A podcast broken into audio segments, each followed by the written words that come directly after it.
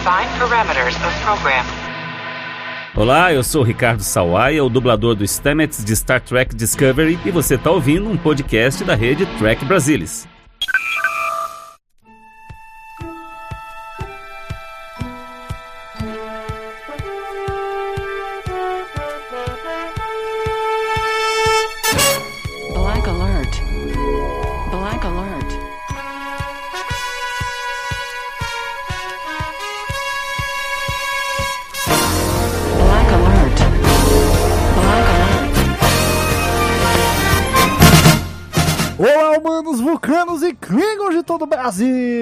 Está começando mais um Black Alert, o seu podcast de Jornada nas Estrelas. Aqui quem fala é Gustavo Gobi e comigo, como sempre, Maína Amaral. E aí, Maína, tudo bem? E aí, queridos, tudo bom? Tudo bem. Você é uma, apresentação mais, mais calma hoje, Maína. É pelo fato da gente estar gravando isso quase meia-noite ou É, não? é exatamente isso. Eu trabalhei hoje o dia inteiro eu tô morta. Mas é. Deu energia pra gravar. É O o que. dever, né? O dever chama. Assim, tô vivendo aqui no na bateria baixa, sabe? Quando o seu celular tá assim com 15% você tá com preguiça de carregar.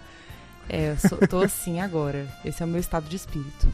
Muito bom, mas vamos levantar as energias porque hoje ainda vamos estar falando de Star Trek Discovery, né? No último episódio aqui do Black Alert, a gente fez uma geral sobre a segunda metade dessa terceira temporada, né? Que acabou de acabar. E agora nesse episódio a gente continua com essa pauta de Discovery porque no último episódio a gente não falou sobre muita coisa, né? A gente meio que desdobrou aí toda a segunda metade, fez a nossa análise do jeitinho que a gente, né? Do jeitinho que vocês gostam. Mas a gente não fez nenhuma especulação, nenhuma, não, não comentou nada sobre o que, é que a gente pode esperar da série daqui pra frente, quarta, quinta temporada, enfim, a gente sabe que a quarta temporada já tá sendo gravada agora, né, seguindo os protocolos da Covid, mas enfim, não debatemos qual é o futuro de Discovery a partir de agora e com certeza tem muito pano pra manga pra gente discutir, né, Marina? Com certeza, sem dúvidas. Esse final de temporada aí deixou várias, vários questionamentos, várias dúvidas, várias incertezas, eu acho, né? Principalmente quanto a para onde vai, né? Quem são, para onde vão, onde comem, o que comem. Sexta-feira no Globo Sexta no Repórter. Globo Repórter. Muito bem. Bom, Maíra, eu acho que a grande. Pra gente começar esse bate-papo, eu acho que a primeira grande mudança aí na série, claramente, assim, a gente teve uma grande mudança da segunda pra terceira temporada, que foi o fato da série agora se passar no século 32. Agora, o século 32 estabelecido, né, assim, a tecnologia, o cenário geopolítico, digamos assim, a gente já, já se familiarizou com o século 32. Essa terceira temporada já fez esse serviço de nos familiarizar. E, bom, agora nós temos uma Discovery que é capitaneada por uma nova pessoa, né? Em vez de ser o Saru, que agora está lá em Caminar, né, ajudando o pequeno Sukal, a gente tem ninguém mais, ninguém menos que Michael Burnham como capitã da Discovery. E aí eu queria te perguntar, Marina, o que, que a gente pode esperar de Michael como capitã? Ela ainda vai seguir o jeito meio. é, é, não vou dizer assim, Kirk, né? Mas assim, ela seguir as próprias ideias, ela fazer do jeito dela, do jeito que o Almirante sugeriu. Como é que você acha que vai ser o perfil de Michael como capitã da USS Discovery? Antes de responder sua pergunta, eu vou fazer uma observação, porque eu sei que vai ter gente falando isso nos comentários. O Sukal tem mais de 100 anos de idade, tá? Só te lembrando isso, ele não é pequeno. Você falou pequeno Mas é um Sukal, garoto, eu só olhei assim, assim, eu... é- é- hum, A alma dele, ele é um jovem, um jovem de alma, entendeu? Um jovem Entendi, de alma. entendi. Não, tudo bem. É, mas é só pra tirar esse, esse obstáculo do caminho, porque eu sei que vai ter muita gente falando disso nos comentários. Ah, mas o povo adora achar uma coisinha minúscula, né? Pra ai, dar uma, uma pegada. Mas enfim, assim, a gente tem agora um cenário de federação que não é um cenário ideal, né? A, a federação, apesar de ter descoberto a, a origem da queima e de ter também é, achado mais de lítio, né, para, enfim, conseguir essa distribuição em larga escala e tudo mais, eu acho que tem algumas problemáticas aí que vão envolver muito diretamente a Discovery, né?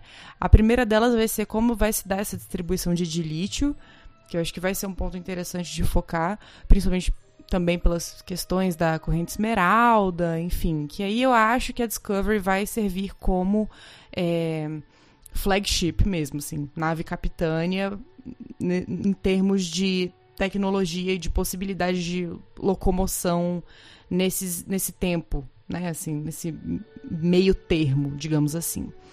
E a gente também tem é, um, não sei como que eu posso colocar isso. Eu acho que eu acho que é exatamente isso que eu falei. Eu acho que é um tempo de transição, porque ao, ao mesmo tempo que você já tem o de lítio e que você tem o motor de esporos, você ainda não tem a habilidade de replicar isso em larga escala com a segurança, né? Enfim. Claro que a gente está falando do século 32, tem muita tecnologia, muita. É, a ciência está muito avançada, só que tem um, um, uma questão de que. Não sei, que eu acho que circula, inclusive. É, até no, no na matéria-prima e como que você vai construir esses motores, se na verdade eles vão optar ou não por usar o motor de dobra, ou se eles vão usar o motor de esporos, enfim, tem toda uma todos esses questionamentos operacionais assim que eu acho que são importantes é, e que eu acho que a Discovery vai estar muito envolvida ali no meio. Não sei exatamente como, é, eu só sei que a Michael obviamente vai dar um, um jeito de meter o nariz dela nessas discussões, como ela sempre faz, né? E é isso, eu acho que mesmo com a, a solução, entre aspas, da queima tendo sido descoberta, né, a origem, alguns problemas ainda persistem e a atuação da Michael ela pode se dar de várias, várias e várias maneiras, inclusive quebrando uma regrinha aqui ou ali, como a gente já sabe que ela faz, entendeu? Aquele jeitinho e tal, que não parece nada com o Kirk, pelo menos na minha opinião, eu acho que a Michael ela tem um estilo próprio é, de, de jogar a favor das regras, mas não totalmente dentro delas. É, o, o jeito que ela quebra a regra é diferente do que. Ambos, ambos são meio que de quebrar, mas o jeito que ela quebra é diferente, é isso? Ela faz as regras dela. É isso. Muito bem. Muito bom. Mas aí, Marina, a Michael, né, protagonizando esse digamos assim, esse dilema. A gente também já tem muito, a gente já conhece muito a Michael, né? conhece muito a personalidade dela, a gente teve todo o desenvolvimento dela na primeira temporada, na segunda temporada, agora na terceira ela também, assim, mudou um pouco, porque ela passou um ano sozinha no século 32 com o Book, mas mesmo assim, muita coisa foi aprofundada dela, e agora, assim, parece que o marco se fechou com a chegada dela na cadeira né, de capitão. Então, assim, o marco se fecha. A gente vai ver talvez a Michael no seu auge. Então, assim, meio que. Eu sinto que não tem muito mais para desenvolver, sabe? Pra você contar da Michael a mais. E aí entra uma pergunta: chega a hora de fato de outros personagens ali, outros tripulantes, finalmente ganharem mais destaque, porque assim, a gente tem só pinceladas, né? Durante toda a série a gente teve. E aí eu falo assim: os personagens tripulantes mesmo. Você tem a Detmer, a WoW, o Bryce, o Reese, que são personagens que são personagens de ponte que em qualquer série de Star Trek eles seriam assim primordiais e que assim na terceira temporada já é pra gente estar tá super assim é, afetivo em relação a eles, assim gostando dos personagens, sei lá, um monte de gente fazendo cosplay, a gente comentando sobre eles toda hora, sabe? Já é para ter uma afetividade com esses personagens, ter um laço familiar que as tripulações da série de Star Trek criam e que agora até agora isso não aconteceu. A gente teve com poucos personagens, né? Com a Michael o Tilly Giorgio, assim, Stamets ali, né, no máximo. É, mas a gente ainda tem uma tripulação de ponte, quatro personagens aí que eu citei, né, Bryce, Reese, Detmer e só aí já tem quatro, entendeu? Que ainda não tiveram seu desenvolvimento feito, de fato. É só a, a Detmer bateu a cabeça, ficou meio transtornadinha um episódio ou outro e foi isso. Aí a ou no último episódio agora, a gente descobriu que ela é nadadora e ela tinha um, ela conseguia aguentar mais tempo sem respirar. Mas assim, além disso, nada, né? Então, é, finalmente chegou a hora, vai, vai dar pra deixar a Michael um pouquinho de lado pra poder aprofundar ou você acha que eles vão seguir mesmo a trama e os personagens secundários vão continuar sendo secundários mesmo? É, eu acho que tem um elemento importante é, que eles tentaram resgatar muito com essa temporada, que é uma sensação de estar assistindo uma série clássica de Star Trek, né? De ah, eu conheço todos os personagens que eu estou vendo, cada um deles tem uma certa profundidade na na psique, digamos assim, e eu consigo identificá-los com facilidade. Você mesmo esqueceu aí o nome de uma das, das tenentes da ponte, que ela já assumiu o comando duas vezes, você esqueceu o nome dela e não sou eu que vou lembrar. Mas tem mais uma. Pois é, é a loirinha, né? Eu não, é a loirinha. Você, você teve.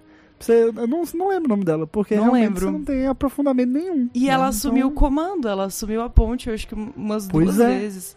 Então a gente realmente não tem essa essa base forte de personagens secundários em Discovery. A gente tem eu acho que eu, eu diria até que a gente tem personagens terciários. A gente tem personagens primários, que é ali Michael, Saru. E aí você vai descendo, e aí vem Tilly, aí vem Jojo, aí vinha o Tyler, agora vai vir o Book. E aí você tem ali aquela mescla dos, dos personagens terciários, assim, que é o pessoal da ponte. Pra mim não podia ser assim. Eu acho que não podia ser assim. Até pela sensação que Star Trek tem, né? Essa coisa de família, essa coisa de ah, tamo todo mundo junto. E eles tentaram com vigor resgatar isso nessa temporada. Não deu muito certo, na minha perspectiva, porque eu achei que as informações ficaram jogadas. Né? Você teve ali o, o problema da Detmer, que foi. Beleza, durou cinco episódios e foi ignorado pro resto. Aí você tem esse detalhe da vida da Owl, que foi assim, ah, parece que uma desculpa para eles conseguirem completar a missão, só, uma um artifício narrativo para eles completarem a missão. Aí você tem o Bryce, não sei, Reese também não sei. E beleza, eles sabem código Morse, eles parecem ser gente boa. Mas e, e aí? Sabe? Cadê o resto da substância? Eles tentaram, tentaram, tentaram nessa temporada, mas não conseguiram. Ela tentou, tentou e não conseguiu. Achei que, né? Achei que ficou meio fraco, assim, essa linha de personagens terciários. E o que a gente espera é que eles fossem, pelo menos, personagens secundários. Mas pra mim eles estão abaixo ainda. São quase figurantes, eu diria. Mas e aí? Agora vai? Michael realmente vai ficar um pouquinho de lado e, e eles têm algum protagonismo aí? Tipo, a gente vai, vai poder finalmente criar esse sentimento de que, não, essa é a tripulação e, e não vai mudar mais muito que isso, sabe? Porque Discovery tem sido, com essa mudança constante de capitães, né? Fica uma coisa também assim, você não cria aquela, aquele elo, né? Você tem a, como a gente tem nas outras séries, você tem, por exemplo, lá o Picard, é o grande, a grande base, e aí você vê o Data, vem o o Worf, né, e, enfim, Beverly, Troy, você, você tem aqueles personagens que vão complementando e você vai aprendendo cada vez mais um pouco sobre eles. Como a gente teve uma, uma rotação muito grande de capitães, a gente não tinha a base para poder os outros personagens é, criar os ramos ao redor, digamos assim. Então, Lorca na primeira temporada, Pike na segunda, e daí Saru na terceira, e agora Michael. Então, assim, agora vai, agora a gente vai, vai sentir esse espírito um pouco mais família de Star Trek? É a expectativa. A série parece estar indo nessa direção muito claramente. Ah, No momento que eles colocam a Michael na ponte como capitã, apesar do currículo duvidoso dela, né? Assim, eu, eu particularmente acho que ela seria a minha última escolha ali como, não, tudo assim, narrativamente faz sentido pra série. Mas se você for analisar de um ponto de vista curricular, né? Assim, pô, a mulher foi demovida no começo da série, né? Foi pra cadeia porque fez um motim. Aí tem três episódios que ela foi também rebaixada de posto, né? Perdeu o, cargo de primeiro oficial porque fez bosta. Então, é, eu não sei se nesse sentido faz muita.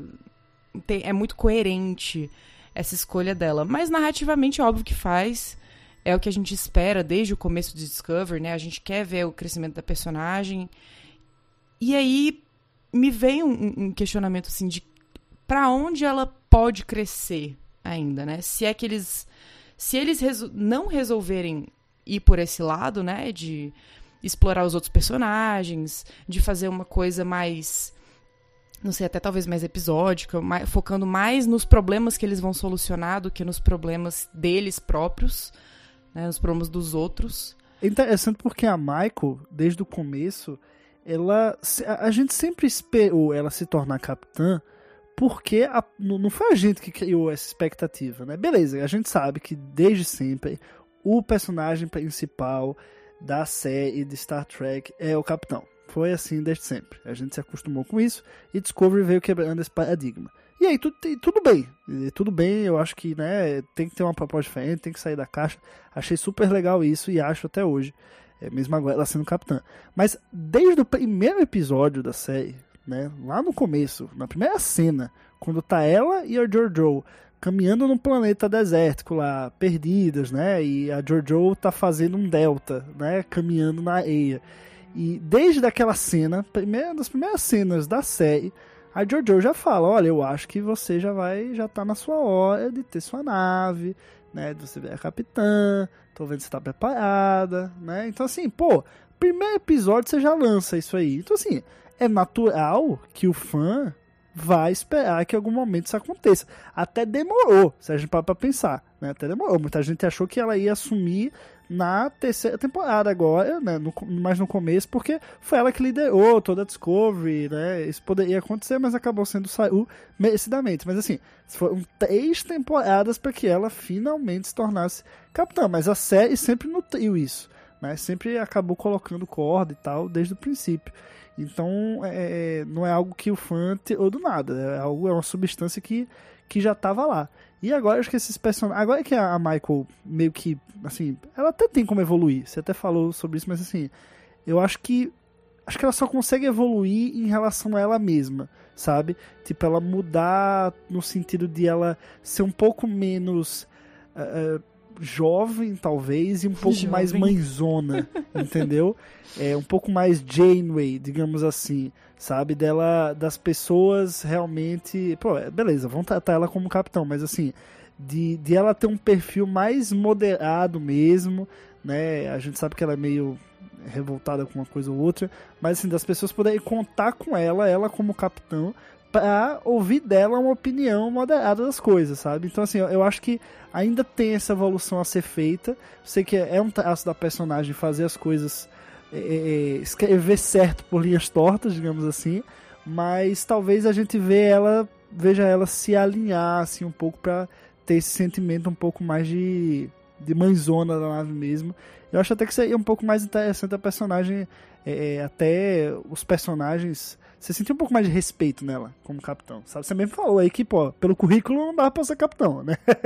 então, assim, é, é, acho que tem que ter um, um quesinho a mais, um pouquinho a mais, eu acho, de desenvolvimento ainda vale. Mas, assim, não tem muito mais o que fazer. Não tem muito mais. E aí, aí você tem que abrir pros outros. Eu acho que o Bryce, por exemplo, é um personagem super interessante. A Detmer, a gente viu muito pouco, assim. A gente, aquele implante lá dela, nem, não lembro se algum episódio explica de onde é que saiu. É, sabe? Então, assim, Foi pô. da guerra. Foi, é, foi, é verdade, foi, foi da guerra. Mas assim, você tem tanta coisa. São personagens que ainda são meio que uma folha em branco, sabe? É tem muito pouco escrito sobre eles. E, e eu acho que dá pra você conectar a história pessoal deles com a trama. Então, é, co- como as outras séries fizeram, as outras séries faziam isso, né? Eles não chegavam e paravam o episódio, olha, agora vamos explicar né, esse personagem. Não, sempre tinha uma mistura da trama que estava rolando com o personagem envolvido. Então você colocava aquele personagem numa situação que fazia ele enfrentar um medo do passado e aí você explicava o medo do passado, entendeu? Então você tem artifícios para não precisar parar a série para contar. Então acho que assim, isso tem que acontecer. Eu acho que já passou da hora, já foram três temporadas com muitos episódios na ponte e a gente basicamente não ligando para eles. Então eu acho que está na hora de mudar isso. Alex Kurtzman, se estiver ouvindo aí, Michelle Paradise, abraço, me contrata. Mas enfim.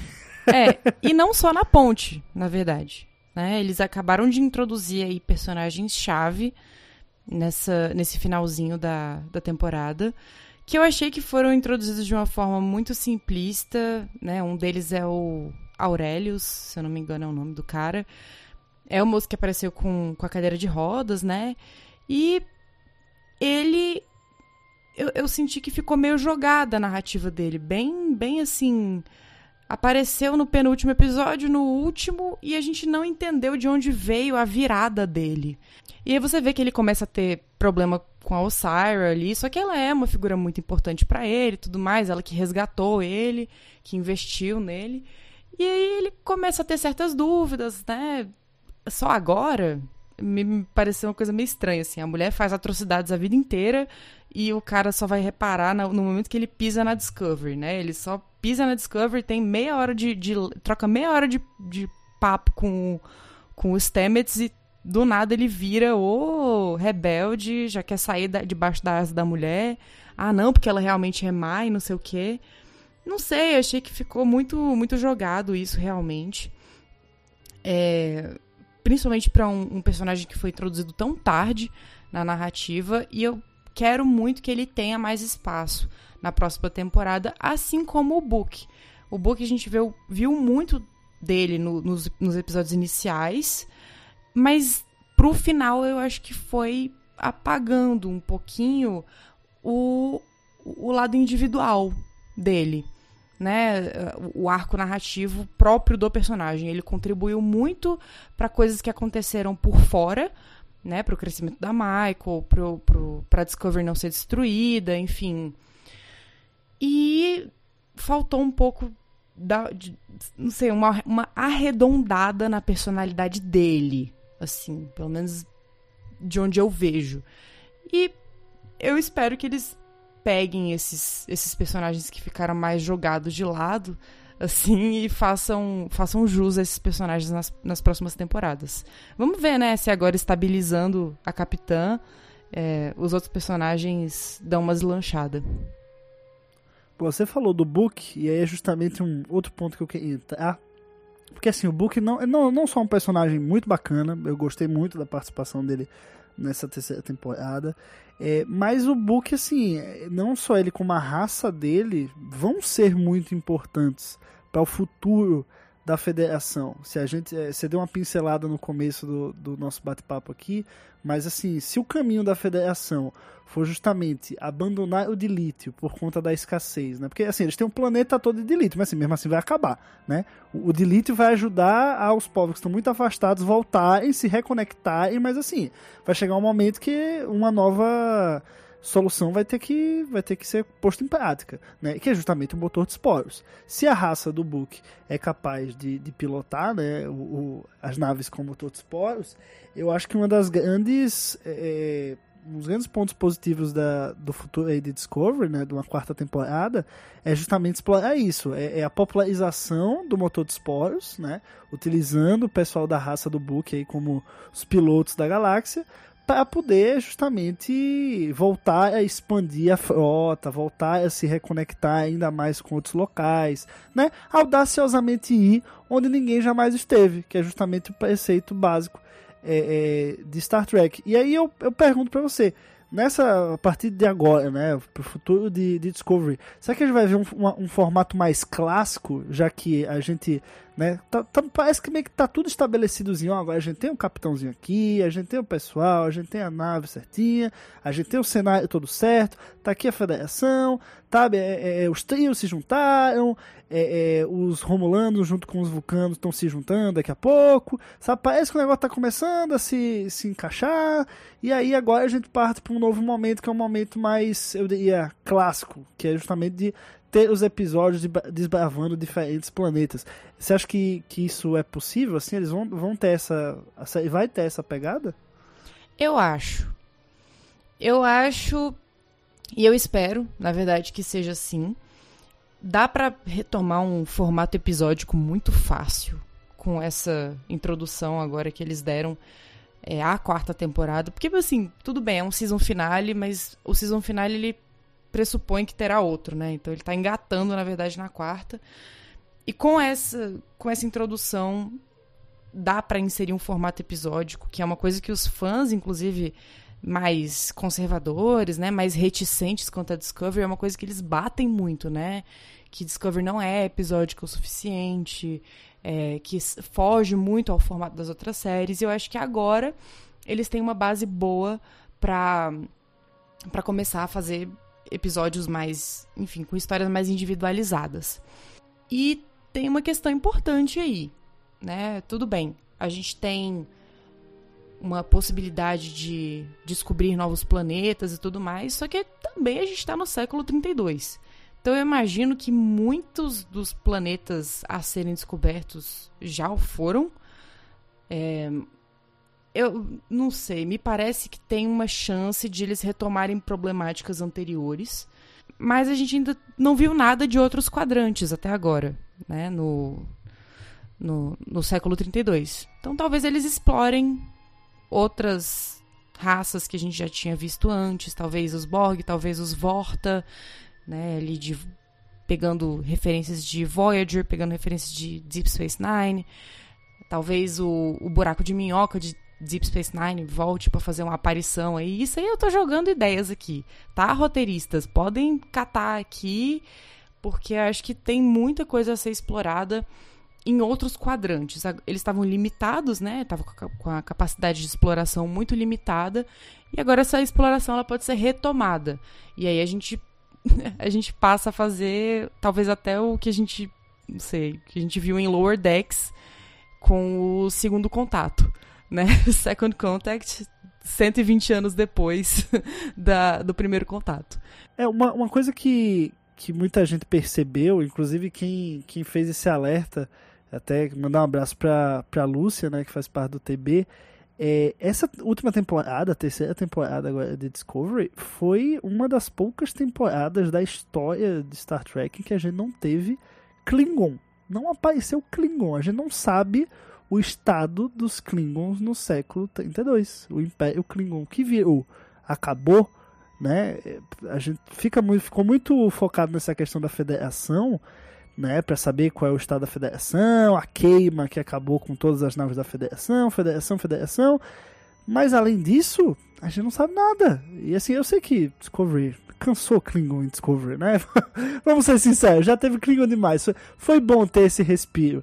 Eu acho que talvez tenha sido a temporada sem Klingon, a primeira desde talvez a segunda da série animada, sabe? É, teve uma também de Enterprise que, que eu acho que não apareceu, ou quase não apareceu Klingon. Mas enfim, é, é muito pouco, é muito raro não ter Klingon. É, e, mas assim, eu quero ver. Mesmo assim, eu quero ver como é que estão os Klingon no século 32. E se eles quiserem fazer, utilizar o mesmo visual, ou se quiserem fazer um visual diferente, tudo bem também, porque, porra, se passaram 900 anos, sei lá, os costumes são outros, os estilos são outros, né? Mas, poxa, eu queria ver, eu quero ver, talvez aí nessa quarta temporada, como que tá os Klingon, o que, que é que virou o Império Klingon. Acho que a gente tem o Império Klingon muito bem estabelecido é, é, na primeira temporada e na segunda Discovery. Tipo, a gente entende muito bem como é que ele funciona, tem as casas, Calese e tudo mais, Alorel, sabe? É, é, muito bem construído, você gostando ou não dos Klingons, né? Então, poxa, é, dá curiosidade. Então, eu acho que a gente vai acabar vendo aí muita coisa em relação à Federação, mas também seria muito legal a gente voltar a ver é, é, alguma coisa, né? saber alguma coisa sobre o Império Klingon. Quem sabe a gente não tem os Klingons se juntando à, à Federação? Eu acho que isso aí seria um puta de um, de um negócio assim bem, bem bacana, né? Se a gente, pô, teve o trabalho lá do Spock da unificação e deu certo em 900 anos, por que, que 900 anos também não pode os Klingons se juntarem? Principalmente em Discovery, né? Discovery que foi uma série que mostrou tanto uh, os embates entre os Klingon e a Federação, né? Teve a guerra lá do, do das estrelas binárias, né? Então, é, realmente os Klingons foram os, os, vilões, assim, durante uma temporada. Então, acho que seria muito simbólico a série, o futuro da série, em algum momento, trazer os Klingons para a Federação, sabe? Então, fica, fica aí também uma, uma ideia, né? Eu acho que é bem oportuno. E aí eu entro, Marina, no último ponto que eu queria abordar aqui, né? Que é justamente. Mas eu nem falei nada. Pode falar então. Eu queria falar dos Klingon, pô. Você não deixou eu falar dos Klingon. Então fala. Tá bom. Fica à Vou vontade. falar. Acho, não, é, que, é que eu falei no sentido de. Assim, na minha cabeça é um parêntese só, entendeu? Mas se você quer falar sobre isso, fala. Não, eu quero comentar. Aí você começou a introduzir, eu fui pensando nas coisas, eu, eu quero falar também. Vai fundo, então. Mas, enfim. É. Cara, é Klingon, né? Assim, ah, beleza, eu quero ver como é que tá, não sei o quê. Mas eu não queria que gastasse muito tempo, assim, sabe? Eu gosto dos caras. Os caras é legal, tem uma cultura diferente, né? Os rebeldes da galáxia. E. sei, é- É complicado. É complicado. É uma raça muito complicada pra mim. Eu tenho problemas sérios com o jeito que os Klingons são desenvolvidos.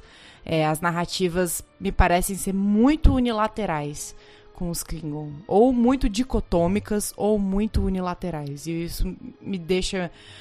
Parece um, um disco arranhado. Fica tocando, tocando, tocando, tocando, e a mesma coisa, os personagens construídos da mesma forma. E há anos, não sei o quê. E muda visual, mas não muda o interior, não, né? Continua a mesma coisa. Ah, e a raça belicista, não sei o quê, não sei o que lá, blá blá blá. Ah, não, que preguiça. Então, tudo bem, beleza, pode mostrar os caras, mas mostra de longe.